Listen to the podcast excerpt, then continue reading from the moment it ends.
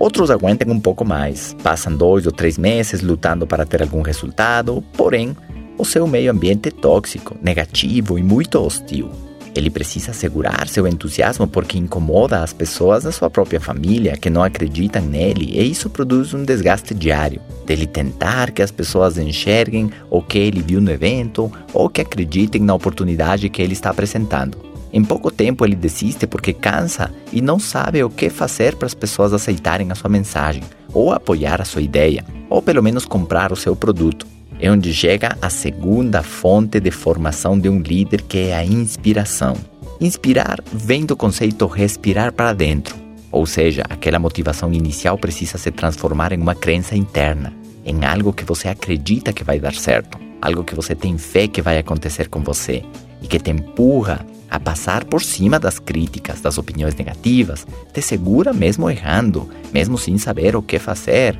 mas algo dentro de você te diz que esse é o caminho para sua independência financeira e você luta e persiste e você começa a mudar o mais importante que é a sua mentalidade, as suas crenças. Aquilo que você aceitava como verdade não faz mais parte da sua realidade, do seu modelo de pensamento, e você acredita que você pode ganhar mais, que você merece essa vida, com certeza que você é capaz de conquistar tudo aquilo para sua família. Essas crenças se tornam um motor poderoso que te mantém no trilho dos resultados